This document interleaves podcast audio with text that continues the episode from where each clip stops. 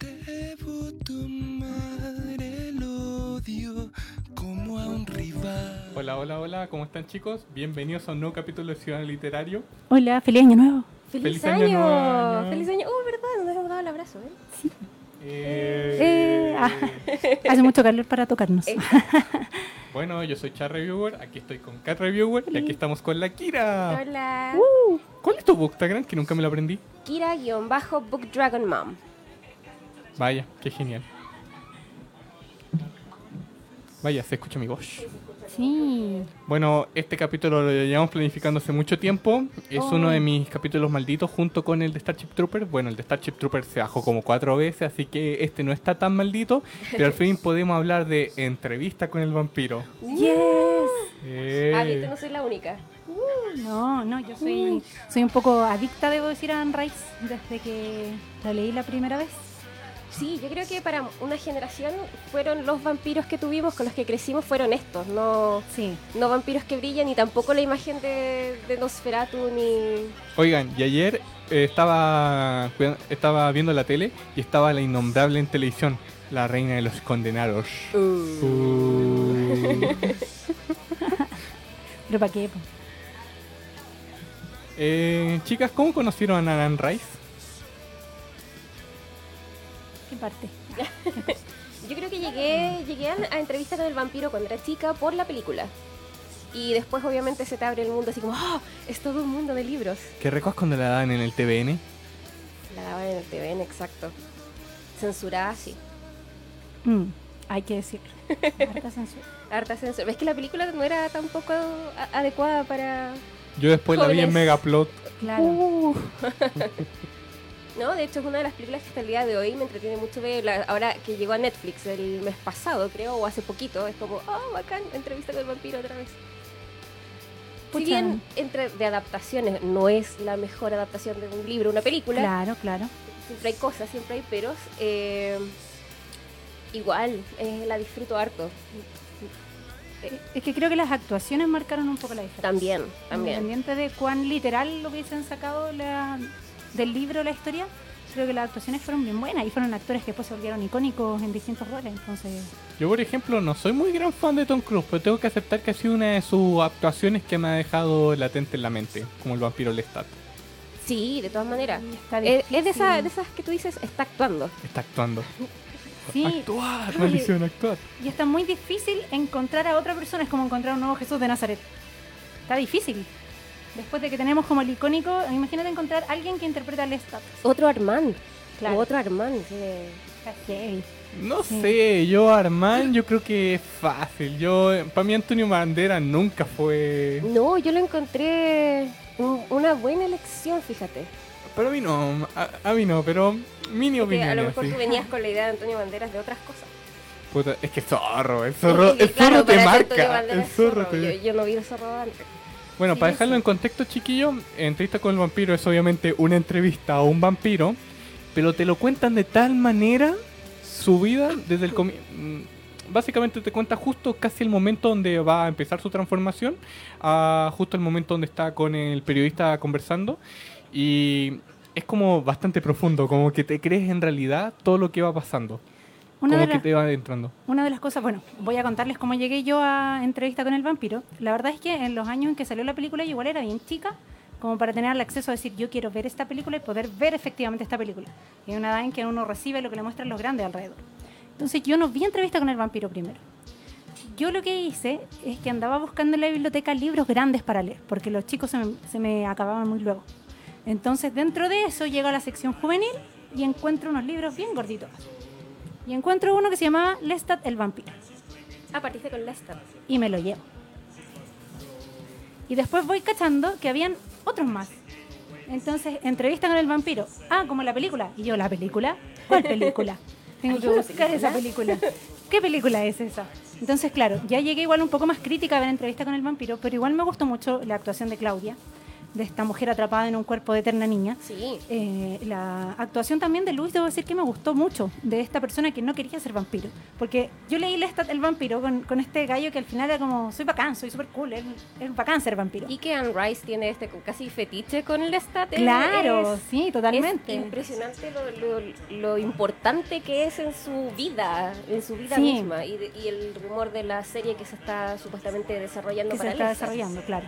El tema es que mm, dentro de esto, bueno, llegué al tema también de Luis, que es el que sufre, digamos, eh, por la humanidad y por el destino de la humanidad. Es alguien un poco más depresivo, si podemos decir, pero también un poco más crítico. Eh, y cómo van interactuando con el mundo. Y este es un viaje completo desde tiempos muy antiguos hasta la actualidad. Y lo otro que a mí me, me atrapa dentro de Anne Rice es que ella está muy bien documentada. Eso sí. Entonces, si ella escribe que hay un café en la esquina de tal calle en París y a la vuelta hay una especie de puerta secreta que conduce a un sótano, tú vas, vas a encontrar el café y en la vuelta vas a encontrar la puerta secreta que conduce a un sótano. Yo por ella quiero ir a New Orleans. Claro, entonces llega un punto en el que tú te- hasta te pasé rollo, sobre todo cuando empecé como adolescente, empecé a decir como, y sí, es verdad. Y si realmente era una entrevista con el vampiro, y si realmente a lo mejor la historia le llegó a ella, o ella era la que estaba entrevistando al vampiro. Al vampiro, claro. es como- eh, empiezas a, a entrarte, a adentrarte mucho en el mundo. Claro, claro, te, te empieza como a convencer un poco y se empieza a crear este universo paralelo en el cual tú como lectora puedes vivir un rato cuando estás leyendo, ¿cachai? Y lo otro es que en Rice llegaba súper producida a firmar sus libros, entonces llegaba en carruaje, con su traje gótico, con sus caballos. Es que yo siempre he sido de la idea de que si vas a vender una performance, véndela bien. Claro, pues entonces ella eh, realmente eh, es apasionado de sus libros, no es como que aquí tuvo un hijo y lo lancé, ella vive también en ese mundo y eso te se nota, se nota y te atrae mucho, Y hasta el día de hoy se ve ella súper activa en redes sociales. todo el siempre- rato, sí. Siempre encontramos cosas nuevas que postea o que tuitea de... Sobre todo, sí, de Lestat. eh, Es que Lestat es la vida de esta mujer, es impresionante. Eh, como te decía, la serie que se rumorea que se está trabajando de Lestat. Eh, eh, todavía hay un miedo, porque según dicen, Hulu como que se bajó del tema de la Sí. serie, pero ella dice que Que lo van a retomar en otro... En otro... Sí, otra pero plataforma. creo que están buscando con una plataforma que tome absolutamente todo. O sea que también eh, vendrían a realizar La Hora de las Brujas.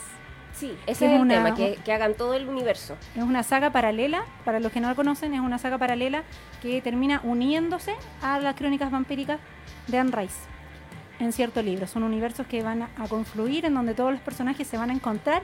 Y si creen que el Arrowverso es bacán, este es el máximo crossover del mundo de los vampiros. Y no brillan. Y no brillan. algo que me gusta también de Anne Rice es que es bastante multifacética. Por ejemplo, yo empecé a leer El despertar de la Bella Durmiente. Un retelling. Sí, sí, la, Es que alguien me dijo, me dijo, oye, guachito, ¿tú creís que es fuerte 50 sombras de Grey? Le hace esto de acá y me lo enseñó y decía, bueno, ya. Me lo estoy empezando a leer y yo sinceramente digo, wow, wow, wow. ¿Eres tierno? ¿Piensas que 50 sombras de Grey es fuerte? Oh. ah, Nunca dije eso, pero la persona, yo dije, eh, sí, le hice 50 sombras de Grey. Ay, qué tierno, qué cochito, Ah. sí. Es que, bueno, 50 sombras como que vino a descartuchar un poco a, a- a la lectura La nacional, entre literatura. comillas, y bueno, y de no solo nacional, sino que Contemporánea. contemporánea, yo. digamos. Porque mucho se ve, o sea, se ve. la- el tema erótica hay, es un subgénero enorme y, y tienes libros que son súper explícitos, libros que llevan años en. en- Igual no se puede negar que en Crónicas Vampíricas hay un cierto dejo de sexualidad el latente. Sí, El rato. tema de la No es sangre. tan- y no es tan, tan in your face, así como que no es tan obvio. Pero lo maneja de una forma maneja- así desde el trasfondo O sea, muy excelente. Yo creo que queda súper en claro que cada vez que alguien saca sangre de otra persona, e- ese es, Es el orgasmo, acto- sí, digamos. es un Ese acto completamente totalmente sexual. sexual, claro, Sí. todo el rato. Ese es Y el es placer que de los se- placeres, Que digamos. se replica más, un poco más obviamente en True Blood, en la misma... eh, Claro, sí. Que que ahí Sí, se hace un poco más gráfico y lo, lo explican un poco más, pero es como la misma onda, la misma Es línea la de... misma- el mismo estilo de sensaciones que, que Claro, presentan. claro. exacto. Pero igual, Sí. yo sinceramente cuando hacen el abrazo, la transformación, siempre igual me ha gustado que lo mantengan con un cierto misti- misticismo. Igual hay veces donde me gusta donde te lo explican así como Guillermo el Toro con su saga de Nocturna, pero algunas veces como genial que te lo dejan un poco a la imaginación la transformación. Por ejemplo, Claro. lo que pasaba con Luis, Mantener y entonces empezaba con esas nuevas sensaciones, a ver cosas que antes él no veía. La forma, eso, Eso me es gustó genial. mucho como Sí. lo graficaron en la película. En la película, sí. Lo encontré La estatua de donde la mira. Claro, que, y que la estatua se mueve, pero en realidad es él que está despertando estos nuevos sentidos. O sea, como Claro. esta hipersensibilidad Como ver en sensorial. Claro, Después de la lluvia, una cosa así. Como que todos los colores saltan a la ponerse lentes. Sí, como cuando pones las lentes en la mañana. También le dice al periodista, para ti es sorprendente, para mí lo más normal del mundo así. ¿Cachai? ¿Qué me pasó? Lo que contabas tú de también es una saga de La Bella Durmiente. Yo también estaba en esta etapa adolescente. Entonces veo. em, ¿Cuál fue el primero? El rapto de la Bella Durmiente, creo que fue el primero. Entonces yo veo esto y digo así como. ¡Oh! Es así como una, una historia verdadera, un remake de, del cuento de la Bella Durmiente, po, un, dije un yo. retelling. sí, Claro, eso. claro, un retelling. Como que lo van a contar la historia de nuevo, algo como Once Upon a Time, me imaginé yo. Antes de que existiera Once Upon a Time. Entonces dije, oh, qué tierno, la bella durmiente, me lo llevo. Y lo empecé a leer en clases. Entonces era como, ¿qué estáis leyendo? Yo, nada, nada, nada, nada. Y mira, profe, ¿qué está leyendo usted? No, nada, yo, nada. No, un cuento, mire, de la bella durmiente. es un cuento, cuento fairy tale. Yo así como, cuentos de hadas. Entonces era como súper cuático y empecé, claro, y la adolescencia en que uno está como, Claro, entonces todo ya después de, después de leer Anne Rice como que ya nada me sorprendía. No había nada que fuera como tan impactante. Eh, y también era muy interesante porque era una época en que, claro, jamás ibas a ver a la gente, así como traía en la cartera, no sé, por 50 sombras, ¿cachai? Cuando yo estaba adolescente jamás ibas a ver a alguien con un libro de Anne Rice así, o no sé, con el Marqués de Sade, ¿cachai? Eh, prestándosela a la amiga. Entonces igual fue como mm, un descubrimiento que igual me fue sacando hartos tabú. Así que lo encontré súper entretenido y en el fondo ella lo escribía con un seudónimo, eh, pero también era su, su idea, no, o sea, como contar que había un montón de deseos eh, y cosas que no tenían por qué justificarse, digamos, no tenían por qué estarle explicando al mundo que habían cosas que eran solo fantasías y que estaba bien que se quedaran en fantasías, ¿cachai? Que no era algo juzgable. Esa era como la idea de Anne Rice y creo que lo logró en, en esta saga. Sí, y, y- Y- esa- y el haber trascendido, porque ¿cuántos años ya de que tenemos esta saga? 1976. Vamos a leer un poquito los comentarios, si les parece. Sí, dale. ¿Sí? La Catuñao, la Catu, saludos. Hola, Catu. Las primeras ya hoy que me presentó la Cami en los paseos a la biblioteca de Santiago. Yo también los sacaba de allá, de hecho me acabronaba con los libros. Si tú levantabas la bandejita, traía una sección oculta, entonces los metía ahí, para que nadie se los llevara y después volver a sacarlo. Me cansó ese libro, dice la Cami. Cami, ¿cuál libro te refieres? ¿A cuál de todos? ¿Desde el, ¿De la Bella Durmiente o de las La Crónicas Reina de los? Condenados o el Stat? O... Que yo he notado que varias personas que le. Anne Rice, algunos que dicen que solamente entrevistas fue bueno, otros que el Stat, otros que la Reina, o otros que Menoch, otros que Ladrón de Cuerpos, como que cada uno tiene hasta su punto. Tiene sus preferencias, claro. De hecho, Sí, siempre me ha su- sorprendido la Marta, porque ella es como la que llegó hasta el final así y dijo... Sin- di- sin la- todos. Dio la carrera completa. Los leí todos. Creo que me falta uno. Creo que me No, yo falta no me uno. los he leído todos, pero sí he leído... Igual como yo- es, como, es como ir como picando, así. Sí. A ver, Felipe dice, pensé que había especial de The Witcher. Vine por cobre y encontré oro. No, señor, la próxima No, no, semana no, el la Witcher. próxima semana. La Cami dice que se refiere a la Bella Durmiente. Ah, que nos hubiésemos conocido allí en una de esas nos encontramos en la Biblioteca de Santiago, pues si tenemos edades similares, capaz que anduviéramos por ahí. Eh, sí, la Bella yaoi, Durmiente sí, puede la ser verdad. cansante, sí, puede ser cansante. Sí, es como muy yaoi, entonces los que estábamos metidos también en el tema como del Gravitation, no sé, el anime, igual era como una versión más adulta y más Están llamando de del- recepción que vaya a buscar el carnet, por favor. sí, se me cayó un poco. Pero es que, ¿saben? Para mí, El la papiro. relación de Luis y Armand nunca nadie me la ha podido superar. La No, verdad es que impresionante. ese momento hasta me cayó una lágrima, de verdad. En ese momento yo estaba llorando porque decía, Sí, es está tan bien gusta- escrito. bueno, eh, en todo caso, este libro, Entrevista con el vampiro, para mí es como el ejemplo, es como el epítome de- del romanticismo puro, no, no solo el romanticismo de amor, sino que de- del tema del, del sufrimiento y de, de la hipersensibilidad, ¿cachai? Que yo creo que ahí había, eh, había muchas cosas en común. Y había también una madurez de parte del vampiro Armand que tenía muchos años antes Claro. de que... Y que ya había vivido muchas Claro, cosas. entonces ya que tenía podía una- un poco contener a Luis. Claro, Y claro. de hecho quería pedir a ver si tenemos hay un- unos chicos que hacen cosplay aquí en Chile, se llaman Team Imaginers Cosplay y ellos hicieron a Armand y a Louis, a ver si podemos ¿En serio? ver las imágenes. Rellena mientras tanto. Ya, Oye, vamos, a, vamos- vamos a hablar un poco de eh, otra cosa. Igual quiero decir que a mí me gustó mucho la relación entre Lestat y Luis. Em, porque, bueno, Lestat, el responsable, llegó y creó a este vampiro eh, que, o sea, se asoció con este vampiro, digamos, creó a Claudia y, y creó como un- una especie, no de sé, mini coven. Claro, que fue muy, pero fue muy heavy porque era muy, muy violento desde la perspectiva de Claudia y de Luis, eh, muy opresivo y, y por otro lado tú tenés la perspectiva de Lestat que es completamente distinta. O sea, cuando Lestat queda en el pantano y supuestamente muere, ahí están. Ahí están. Ah, es un tipo Antonio Banderas, claro, es de ese estilo. Sí, sí, no, Sí. sí, es cosplay de, De, la imágenes película, de la claro. película, claro. Recordemos que en la serie Ant-Man se describe casi como un ángel de Botticelli, con sus rulos, su carita eh, clarita, redondita. Pero, Pero claro, ese- él de- era Ariel- respecto Ariel a la película está, está ideal, ideal, ideal.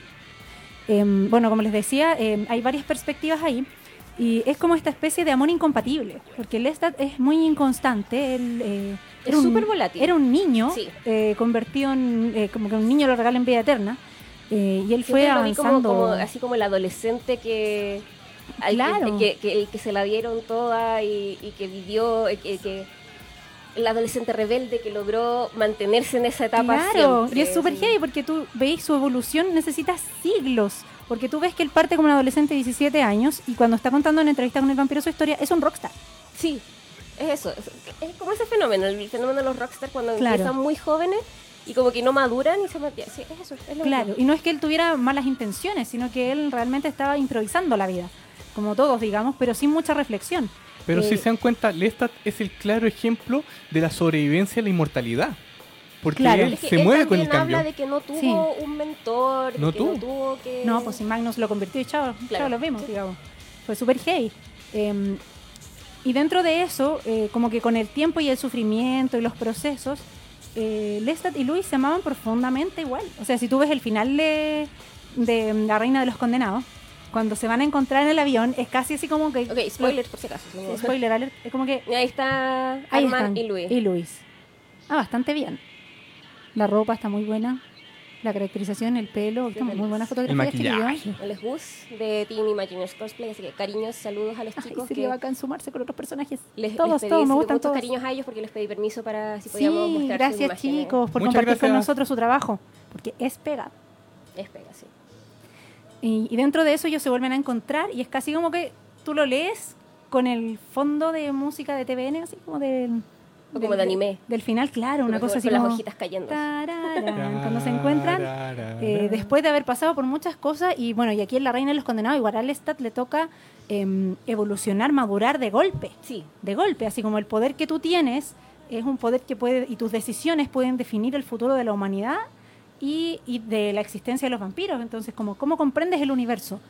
Y de aquí, bueno, a través de, después de la Reina de los Condenados, se viene el encuentro con el ladrón de cuerpos, Memnoche el Diablo, y empieza eh, toda una especie de eh, armarse como la cosmovisión de este universo ahí aquí yo empiezo a perderme. a través de, de Lestat. Pero eso también es lo que me gusta, Que no incluso del spoiler primer libro. son muy viejos De- los libros. Es que igual hay gente que ahora los va a lo mejor a retomar cuando empiece a salir todo el tema de la saga nueva, o sea, del- de, la serie que supuestamente va a salir nueva, o Claro. ah, van a empezar a retomarlo. O sea, estamos hablando de generaciones nuevas que no, No, no cachan mucho. no claro, no vieron. Pero eso para mí era también lo genial de entrevista con, pa- eh, con el vampiro porque tú sentías un mundo por debajo que había mucho más que explotar. Claro, sí o sí, sí o sí. Eh, y bueno, dentro de esto, al final, digamos como que está el amor de Luis y Arman, que es como un amor ya consolidado, y está e- ese amor entre Lestat y Luis, que es como el de lo Súper nuestro no tóxico. funcionó. Es como súper tóxico. Sí, pues era como súper tóxico, hasta como que se separaron, cada uno tomó su camino y fue como, esto no funcionó, siempre te voy a querer. Pero eso de que Lestat creara a Claudia casi como para, para Mantenerlo. mantenerlo ahí, para amarrarlo ahí, eso Claro, fue muy, muy heavy y también entra el, el- el tema de, bueno, dentro de todas las fantasías que uno tiene como el de ser eternamente joven, ¿qué tan bueno ser eternamente joven? ¿Y qué tan joven? Claro, claro. ¿Qué tan joven es, es- ¿Qué es lo que se toca Claro. un poco con el tema de Claudia? Claudia era una niñita de seis, unos Y- seis. Yo, yo siempre me acuerdo cuando Claudia tenía un cadáver debajo de su cama. Recordemos que esto fue muy heavy porque Anne Rice comenzó a escribir estos libros eh, y Claudia eh, representa a su hija fallecida. Después de que su hija pequeña de 6 años muere, Anne Rice comienza con esto. Y después de que su marido muere, comienza con otra saga de la que podemos hablar en otro momento, que son, está basada en los Evangelios Apócrifos, que es la, Sí. la saga ya de Jesús. Del Camino Caná. Pero eso es harina de otro costal. Exacto.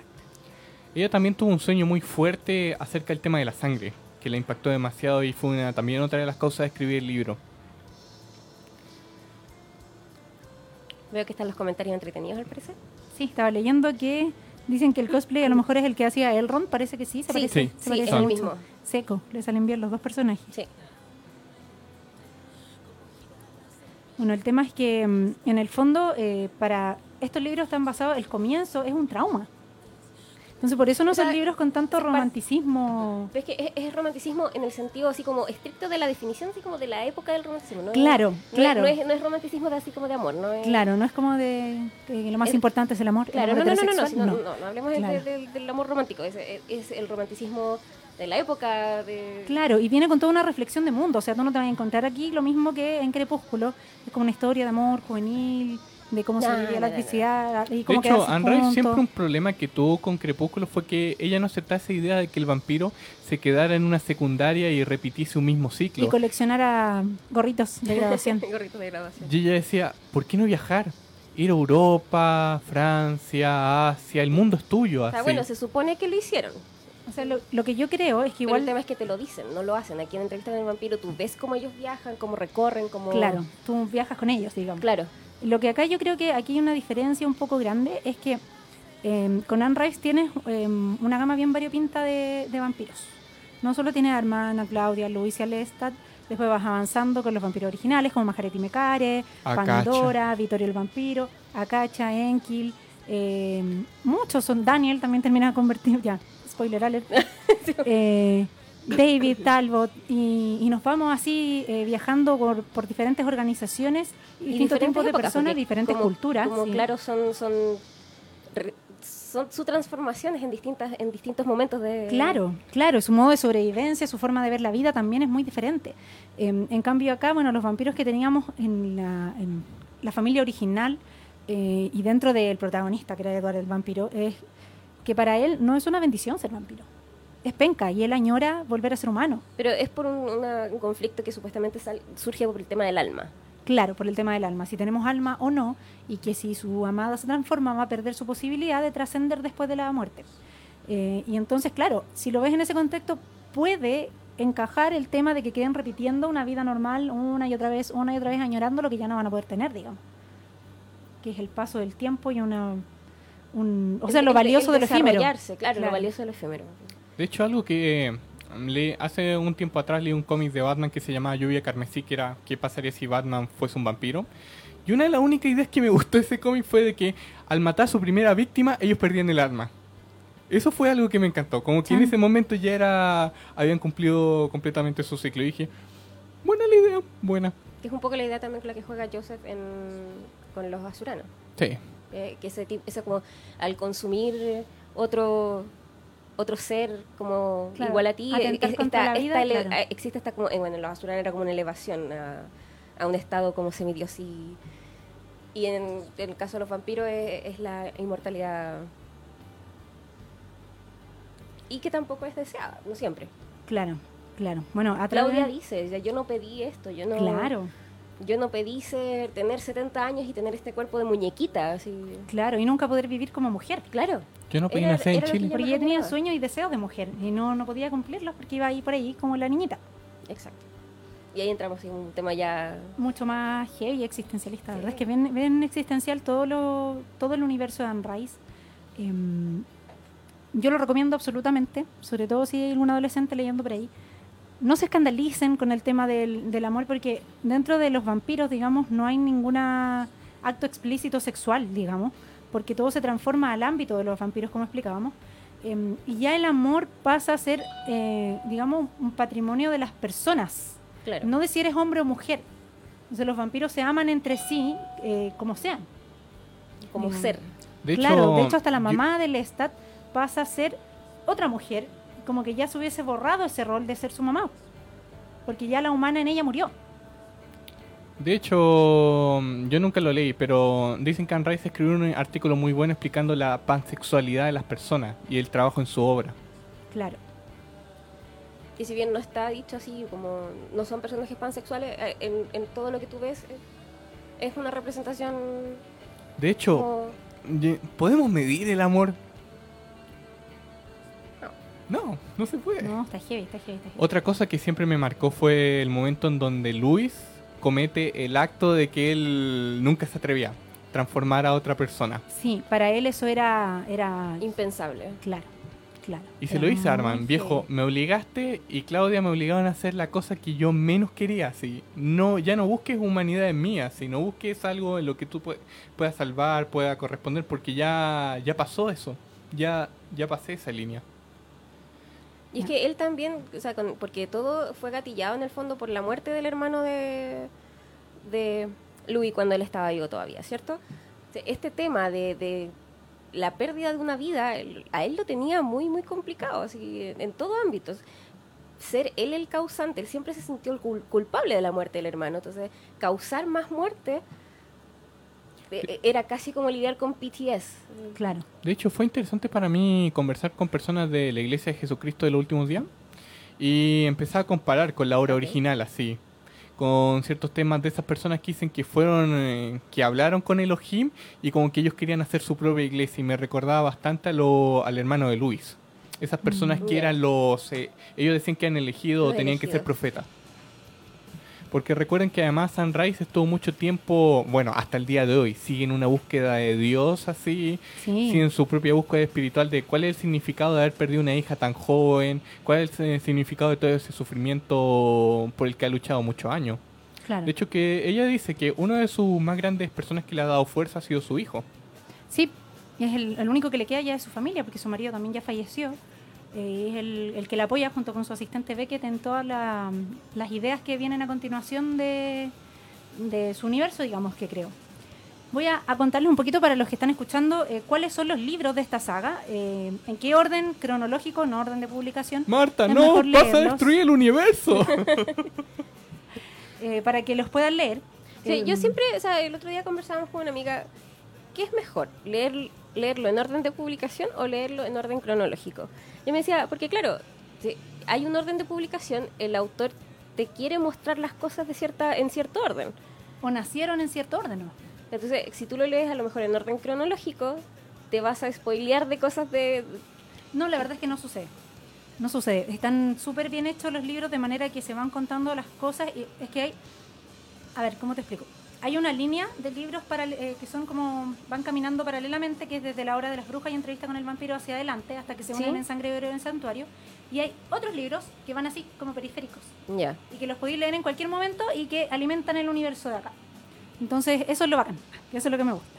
Porque es como, no tengo el libro siguiente, ah, pero encontré este otro, entonces lo podéis leer. Eh, dentro de esto, vamos primero Sí, con El universo es enorme, entonces por eso yo no, Sí, no he, ter- no he terminado de leerlos todos. eh, mucha información, mucha información. Pero eso, eso me pasa como que voy picando así como de, oh, aquí este otro, este... Y, y nunca le encontré el, Yo me envicié. el orden. me en verdad. envicié, entonces empecé así. ¿Cuál, cuál sigue? ¿Cuál sigue? ya después lo ordené en la mente, porque igual no los tenía a mano en el orden cronológico.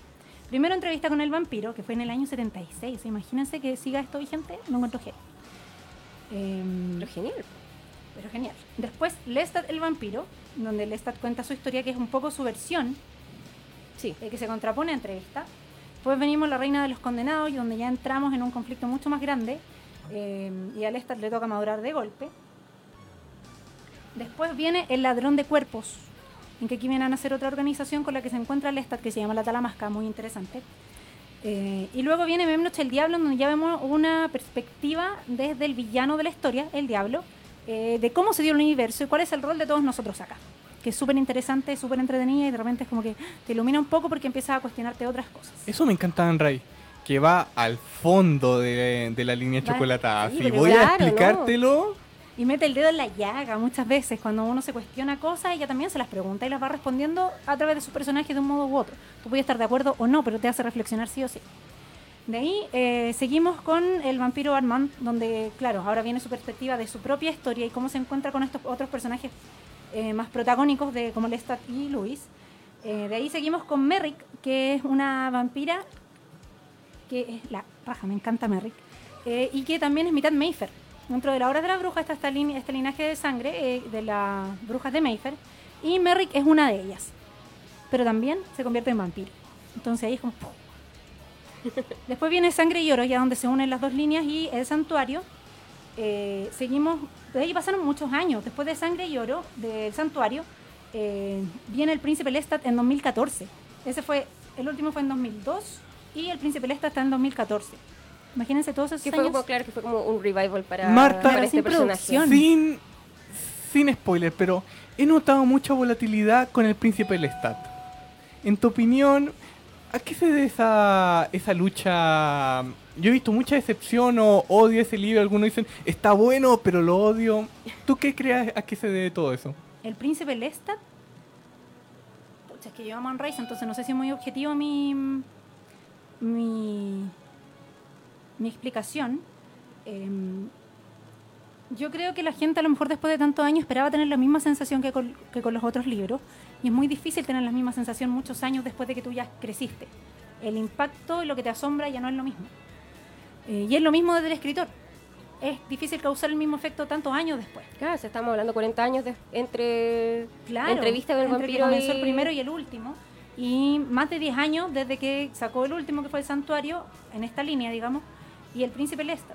Pero sí creo que el hecho de que te guste o no te guste, que te cause algo, yo lo encuentro que ya cumple la misión. Porque aquí te viene a entregar un rol para Lestat. Así como, ¿por qué Lestat es tan importante? Que por ejemplo tú pensáis, antes de Lestat en la misma Reina de los Condenados había muchos otros vampiros con un montón más de poder, porque mientras en este mundo, Y tú dices, oh, son tan bacanes. claro, mientras más antigüedad, más poder. Más poder, sí. ¿No era porque estaba guapo? Ah, Ah, no, no, porque era mino. Em, y tú dices, ¿por qué él? ¿Por qué él? ¿Por qué él, él eh, viene a ser ¿Es el un Skywalker? Claro, es un Skywalker también. Eh, ¿Qué onda, cachai? Eh, ¿Cuál es su gracia? Entonces este libro te lo explica. ¿Por qué Lestat y por qué no otros? ¿Por qué él es el príncipe y no alguien más, cachai? Eh, ¿Por qué Memnoche el Diablo lo eligió a él? ¿Por qué el ladrón de cuerpo se topó con él?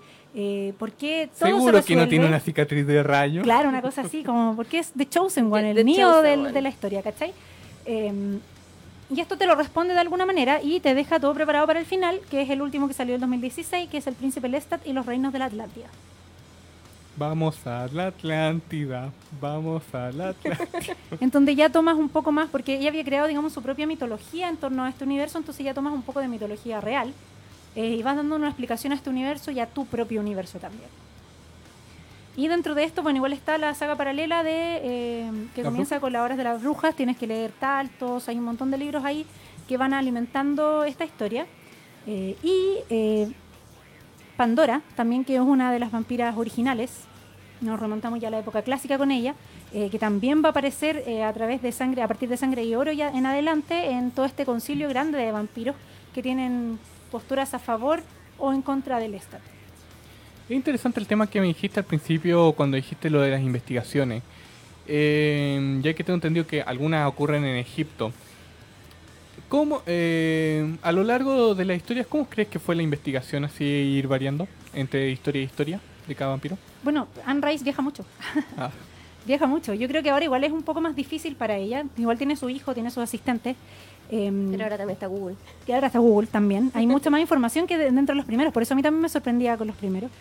Em, y ella iba eligiendo distintas culturas, yo creo, porque también se aburría de los mismos No, y que escenarios. también hay todo un, toda una mística en torno a, o sea, estamos hablando de New Orleans. New Orleans tiene todo. Claro. Hay, hay todo un lore, hay todo un, un, un tema mágico de vudú y de vampiros y, y que se entrelazan de una manera impresionante. y ancestral por las mismas personas que están ahí. Bueno, y también ahí entran las brujas de Mayfair y Merrick con el tema ya del vudú, por ejemplo, que es muy propio del lugar. Y que hasta el día de hoy, o sea, tú podías encontrar elementos, no sé, estáis viendo American Horror Story y decís como, oh, eso salió en, no sé, en el libro de Anne Rice, en tal parte lo mencionan, ¿cachai? Em, Y yo voy a mencionar que- un poco como, porque se, eh, a ver, hay un libro que salió ahora, se llama The Beautiful, que también es sobre vampiros, de René Adie, y eh, lo van a traducir al español, y es precisamente, han dicho que es como el revival de los vampiros, porque Ah. es como, todo el mundo espera que sea el próximo entrevista con el vampiro, eh, porque se desarrolla en New Orleans, estamos hablando de 1700, que entonces hay que leerlo, hay que leerlo y ver qué, qué tan influenciado está por, por todo este universo. Yo creo que de más. Porque es imposible que no lo esté. No, imposible, partiendo po. por... Sí, o sea, igual. nadie puede pasar de largo. Para mí, o- opinión personal, para mí, mm, Entrevista con el vampiro fue uno solo. Nadie me lo quita, sí, es como Es ese no- súper no busca- recuerdo. no No, bu- busca, pero No buscas reemplazarlo, pero a lo mejor sí darle un- una mirada nueva, como refrescar un poco el, eh, la mitología detrás de, ¿cachai? Piénsalo un poco diferente. O sea, a mí cuando me presentaron Juego de Tronos, eh, así como, no, es que se mueren todos. Yo así como, en la Orestiada se mueren todos, en Antígona, en Edipo, en, en Electra, en todos los libros, La- las tragedias la- griegas. tragedia griega, todas las tragedias no me estáis contando algo nuevo. Pero a lo mejor la forma de contarlo, eh, a lo mejor la adaptación a distintos tiempos para a la hora de contarlo, eh, puede causar algo diferente. po. A lo mejor el hacerlo para otro tipo de público también puede causar una sorpresa. Sí, de todas maneras. De todas maneras, o sea, es algo interesante que a lo mejor... Algo que me sorprendió de la serie que están preparando ahora también es que ya tenían lista la estatua de Acacha. La estatua, cuando se tomaban la foto, la tenían por detrás. Sí, sí, sí. Eh, bueno, de- respecto de, lo- de los libros paralelos, tenemos La Bruja de Mayfair, que parte con la obra de la bruja, un libro de 1162 páginas, que se, si Yo son creo buenos lectores, nu- nunca lo he... se lo van a leer en un rato si son ávidos lectores. Sí, pero igual son mil y tantas páginas. Sí, igual son mil y tantas páginas. O sea, Eh, yo, yo vengo de- del fandom de Outlander, estamos hablando cada libro sobre 700 páginas mínimo. Claro. Eh, entonces estamos acostumbrados a libros de 1500 páginas, pero, Sí, pero no todas las son, personas no son son así, llegar, claro, no son llegar y, y leerlas. A mí me enganchó y la hice. Bueno, es que yo era buscadora de libros grandotes. Em, de ahí viene La Voz del Diablo, Taltos. La Voz del Diablo en inglés es Lasher, por si acaso, Sí. no tiene el mismo nombre. Y de ahí, eh, a partir del 2000 hasta el 2003, viene Merrick, el Santuario y Cántico de Sangre, que es cuando ya se va uniendo, como les contaba, esta historia entre las crónicas vampíricas y las brujas de Mayfair. Hoy, chicos, un pequeño datito. Ocurre que la Marta pronto va a estar de cumpleaños Sí, hola. y le tenemos algo súper especial de sorpresa. ¿En serio? sorpresa. Cumpleaños, Ah, Marta. no estoy acostumbrada a esto. Cumpleaños, Es un Marta. regalo para mí. Cumpleaños, Marta. No se canta antes, pues mala No me gusta cantar. Adelante. Te voy a contar un secreto. No sé si es síndrome de Diógenes la verdad, pero cuando a mí me regalan cositas, yo guardo el papel y forro cajitas de zapatos y dentro de las cajitas de zapatos pongo las cosas importantes como cuando me regalan flores, cartas, los dibujos de mis hijas. Yo les puedo contar un secreto. Yo no sé empaquetar regalos. Tuve que verme cuatro tutoriales para aprender a ¿Hacer empaquetarlo, esto? Hacer lo voy a esto. hacer con amor. Y Se la, nota, verdad- se nota. y la verdad es que la tipa con la que al final aprendí la española estuvo aproximadamente cuatro minutos hablando de ella. Hasta que por fin me enseñó cómo empaquetarlo. Suele pasar. Suele pasar. Yo intentaba así como empaquetar en Navidad, para empaquetar eh, un regalo. Dije, no, no me alcanza el papel, lo vamos a hacer diagonal como el video de YouTube. No es tan fácil. Tienen que ver esto. Es el libro In English. ¿Lo ven? ¿Lo ven? Sí. Original en inglés. Yo lo tuve que leer en español porque no había en inglés en la Biblioteca Santiago. Pero mm, Memoria de una geisha me- fue el primer libro que me leí en inglés. Yo Harry Potter. Wow. ¿Tú, Kira? Está Oh, maravilloso, súper muchas gracias. pregunta, porque uno parte leyendo estos libros como súper chiquititos de para colegio, entonces Memorias de una geisha puede que haya sido uno de los primeros que me leí en la universidad, así como como full. Full inglés. Muchas gracias, no chiquillos. Yo soy de Anne Rice. Lo voy a agregar en mi colección. Que lo disfrutes, Marta. Gracias. Está hermoso, está hermoso. Eh, En los comentarios. conclusiones. eh, ¿Por qué debemos recomendar a Anne Rice? En realidad, si tú piensas, estamos hablando de 40 años entre, entre como el, el inicio de toda esta saga y básicamente lo que hasta lle- llega a ser ahora el final. Y sigue siendo aplicable, o las cosas que de las que habla, tú te puedes seguir y sintiendo identificado o, encontrar estas, estas preguntas que decía Marta, así como estas preguntas un poco más existenciales, te empiezas a cuestionar cosas que son súper válidas el día de hoy en, el- en el día a día o en, en, en el libros que fueron escritos hace 30, 40 años. Entonces, Yo creo que en estos libros encuentras eh, todo. Encuentras todo, digamos, eh, encuentras emoción, acción, encuentras un romance no convencional, encuentras horror, encuentras Encuentras, mucho sí. horror. Sí. eh, pero sin- clásico, estamos hablando Claro. como de, de- es, es una vuelta a lo clásico, a, la- como a, la- a las bases de, del romanticismo, a las, blas- a las Claro. bases del No tiene que a ser tan morboso para que funcione, así no- o tan visceral. No es un horror como que alguien se asome a alguien y te haga bu, no sé, Claro. ¿cachai? Como No, el no, no, no, fantasma no. que se asoma debajo de la cama. Es un horror eh, frente a, no sé si a la humanidad, sino un, un horror de verte tan pequeño frente al universo y los misterios que aparecen ante ti y, que, de lo que no puedes manejar, ¿cachai? Eh, y te pone, claro, en una situación de vampiro es una situación poco convencional, em, pero aún así te lleva a las preguntas constantes, ¿cachai? A las preguntas de siempre. Como, ¿por qué me pasó esto a mí? ¿Qué hago yo con esto que me dieron? Eh, ¿Estoy haciéndolo bien o estoy haciéndolo mal? El tema de la inmortalidad, de qué, qué tan válido es, qué, tan- Claro, qué, qué me- tanto entregarías para... Y, y hay hermosura en todas las historias que cuenta. Hay- una belleza eh, que no es una belleza de, de sol y flores y corazoncitos, es una belleza distinta. Es una belleza de lo que perdura, de lo que se mantiene, del amor, de la amistad, eh, de los errores que cometes, errores terribles, horribles, eh, porque estamos hablando de un mundo bien oscuro en muchos momentos. Y también te hace cuestionar Eh, lo mismo, así llegas como... a la luz a través de estas cosas sencillas que siguen siendo humanas. Que tú ves las emociones humanas igual, a lo mejor mucho más potenciadas, pero las ves igual. De hecho, yo recuerdo que en el primer libro Luis de pronto se mandaba así pensamientos de dos páginas completos de Sí. ¿acaso tendré alma? ¿Acaso sigo siendo humano? ¿Acaso sigo siendo yo? ¿Qué demonios soy? Es que su influencia también de- del hermano, que era muy religioso, de- es algo que lo marcó y que se quedó con él en la, en la inmortalidad. O sea, paréntesis, esta edición del 89, Del año en que nací. Unrelentingly Erotic, O sea, por favor. Ay, aquí dice, erótico. a veces horrible, a veces hermoso y siempre inolvidable, de Washington Post. Está, pero hermoso, hermoso, hermoso, y es del año en que nací. Lo amé. Yo la verdad quiero recomendar Rise porque la verdad creo que es un libro muy profundo. Para mí me da lo más simple de la vida, que simplemente no es expresarse así el amor obvio, simplemente estar ahí para la otra persona. Para mí eso era lo más simple. Cuando yo los veía en ese momento juntos caminando Armand con Luis, para mí esa es una de las cosas más simples de la vida y más bonitas, simplemente estar ahí para esa otra persona. Yo con otro momento que me quedo sería con el tema del cine. Cuando Luis va y Ah. empieza a experimentar el tema del cine y dice, Mm. pude volver a ver mi primer amanecer después de 200 años. ¡Oh! El Claro. amanecer. Y cuando llegas ya a la época de las comunicaciones y con todas las herramientas, las herramientas que hay ahora, hay cosas muy, muy espectaculares que pasan porque ellos van evolucion- evolucionando con los tiempos.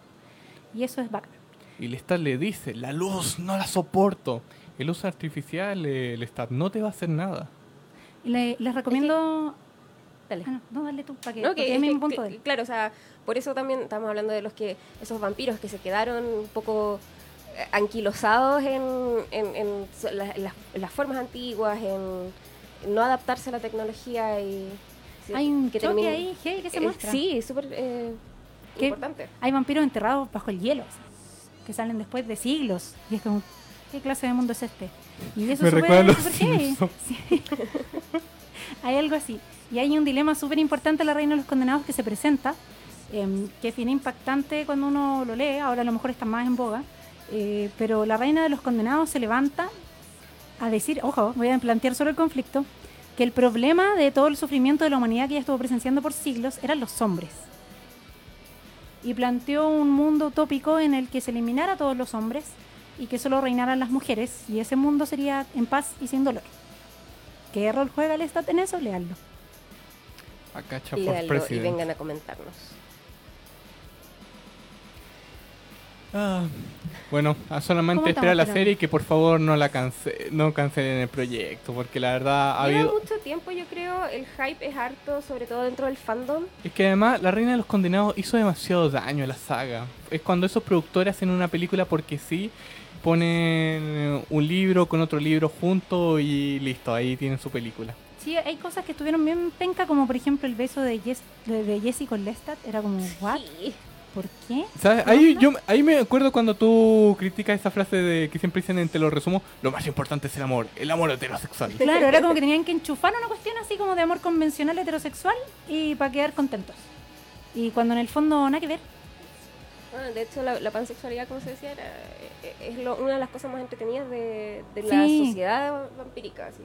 Sí, ahí es muy abierto y es muy mm, es muy humano también, porque son te vas directo a las características del ser del que amas, del que tiene, con el que las tienes amor o desamor. que trascendieron con ese, Claro. con esa persona, porque en realidad eh, no, no ciertas características quedan más marcadas en, en- al momento de pasar a la inmortalidad, como, como en este caso fue el sufrimiento de Louis o el- esta sensación de culpa, Claro. sí. eh, un, un poco eh, eh, el egoísmo un poco por parte de Claudia, eso- También, algunas sí. características que quedaron más presentes al momento de pasar a... O el escudo de vela que no permitía que nadie entrara en sus pensamientos. Trum, tu. Eh, hay músicos extraordinarios entre los vampiros de este universo. Mm, Es otra de las cosas muy bellas que aparecen acá. Eh, que independiente de... eh, es como que tu- tus habilidades humanas eh, ya no importan, digamos, lo, lo que puedes llegar a hacer dentro de tu tiempo de vida normal, sino como que tu aporte al universo tiene una belleza igual, ¿cachai? Onda, a lo mejor, no sé, hay un vampiro que no habla, pero toca el violín maravillosamente y todos se ¿Qué se acercan ve? a escucharlo Claro. en X lugar. No sé, una vez al año, por ejemplo. Eh, y es la forma en que embellece este mundo. Eh, hay otros que más adelante Que se crean- en el teatro, en el... Claro, que van al teatro. Vampire, mm, sí. Claro. Eh, otros que mm, se hacen programa de radio. ¿Qué te creí? Tenemos vampiros locutores. eh, en los que también se va congregando todo este. Era, era, era secreto. Era secreto. En los que se va, digamos, congregando o, o comunicando con los vampiros más lejanos y más antiguos, eh, que tiene como su, su doble lectura, porque es como un programa normal y abajo así como que habla una voz que solo escuchan los vampiros. Entonces, muy bacano eso. Sí, Y, y hay conflicto entre varios vampiros, hay desconfianza y... ¿Y quién va a resolver esto? Ah. ¿Quién, ahora, ¿quién podrá salvarnos? El guachito rubio. El guachito rubio. Y dentro de la serie, eh, Anne Rice estaba pensando en Stephen Amell, ¿se le dice? Al de Arrow. Oh, Dijo que lo había pintado para Lestat. Yo no lo veo, pero opinión de cada uno. Pero es Mm. una suelta porque ahora cambió de opinión y dice que mm, el... ¿Cómo se llama? el Magias puede ser el... ¿El Magias? El Magias. El Magias Henry puede Cavill. ser Lestat. Ah, Henry Cavill. No, ya no lo veo como nadie más que como Geralt, así que... Pero hay tantas otras opciones también, bueno... ¿Algún fancast, al- algún cast que se les venga a la mente que quis- quisieran ver en esta realización? Si viera Lestat, oh, está difícil. eh, ¿Recuerdan el que hizo Grindelwald? Al de joven, al rubio ese, el cazador de sombra. Al, al Jamie. Ah, A él lo verías como Lestat. Es que yo creo que tiene la actitud de aquí vengo yo. Así como- tiene que tener una actitud como de Dario Najaris, una cosa así, de los Mm. libros. Una cosa así y, y de Luis. ¿A quién ven? Así que, es que físicamente, o sea, como, como actitud, yo sé que, por ejemplo, Sam Hewan lo podría interpretar súper bien. ¿Sí? Sí, el de, el de Outlander. Sí, sí, cacho. Es que por si acaso. eh, A ver si se nos va. Eh, para los que no saben. Encuentro que tiene la, la capacidad de interpretar esa sensibilidad, pero Bueno chicos, ya, ya nos van quedando dos minutos. Está Vamos hablando. termi- Nos van quedando un minuto, así que nos vamos despidiendo. Sí, bueno, y me gustó la que hace a, a Cyril, ¿se llama? De, mm, Ah, fantástica, sí. para Claudia, Para igual Claudia, bien. sí. Sí, sí. Me la imagino. Bueno, esto fue Ciudad Literarios, nuestro capítulo de Entrevista con el Vampiro. Muchas gracias Akira por venir. Muchas gracias, chicos, por invitarme. Gracias a todos nuestros Aquí estamos con radioescuchas. Car Reviewer, yo soy Char Reviewer y nos vemos en un próximo capítulo. Adiós. Me voy a repasarlo. Chao.